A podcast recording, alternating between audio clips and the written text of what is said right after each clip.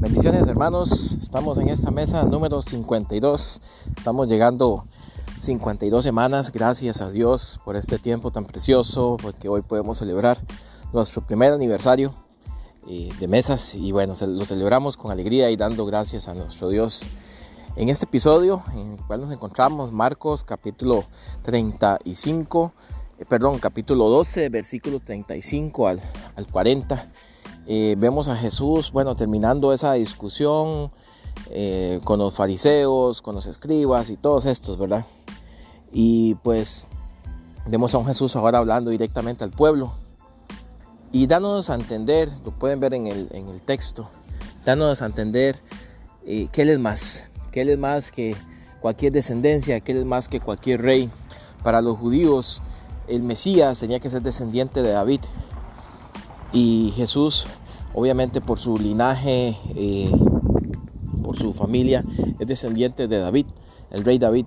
Pero Jesús es más, y aquí nos deja una referencia eh, del libro de los Salmos, donde David está hablando de, del Señor.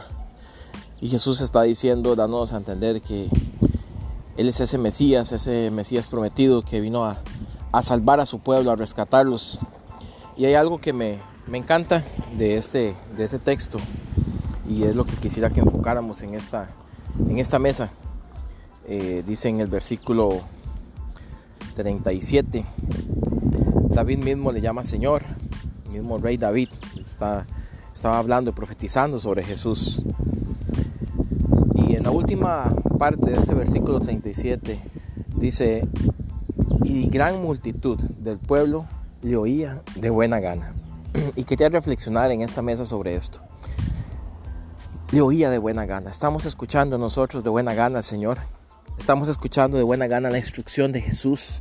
Jesús aquí está frente al pueblo y hablándoles directamente. ¿Recuerdan al inicio del ministerio de Jesús lo que llamábamos en ese entonces el secreto mesiánico? Que Jesús decía no le digan a nadie, no le digan a nadie, para no ser malinterpretado, ¿verdad? Pero en este punto en que estamos, Jesús está hablando abiertamente. Ya Jesús está dando una palabra concreta, directa y revelando su, su identidad.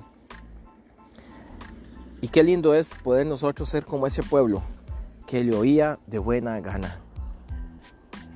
La invitación en esta mesa es que nuestro corazón, nuestros oídos, nuestra, nuestra atención, como lo vimos en la mesa anterior, amarás al Señor con todo.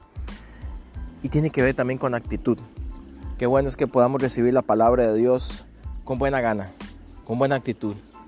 Luego nosotros versículos del 38 al 40 pues habla de los fariseos y les dice que guárdense de, de, las, de los escribas, de los fariseos, de, de las apariencias.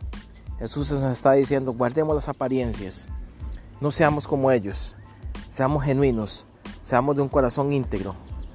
Y qué bueno cuando podemos recibir la palabra del Señor de buena gana y nuestro corazón, nuestros actos van en consecuencia de esa palabra. Recuerda esto, Jesús siempre hizo lo que dijo y dijo lo que hizo. Jesús es la clave, la mejor interpretación para vivir las escrituras, para vivir la palabra de Dios, para tener vida en Él.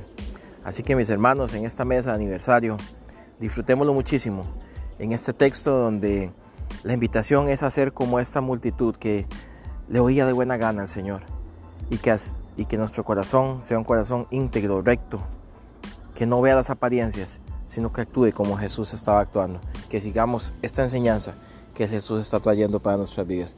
Que Dios me los bendiga, que disfrutemos mucho en este tiempo tan precioso.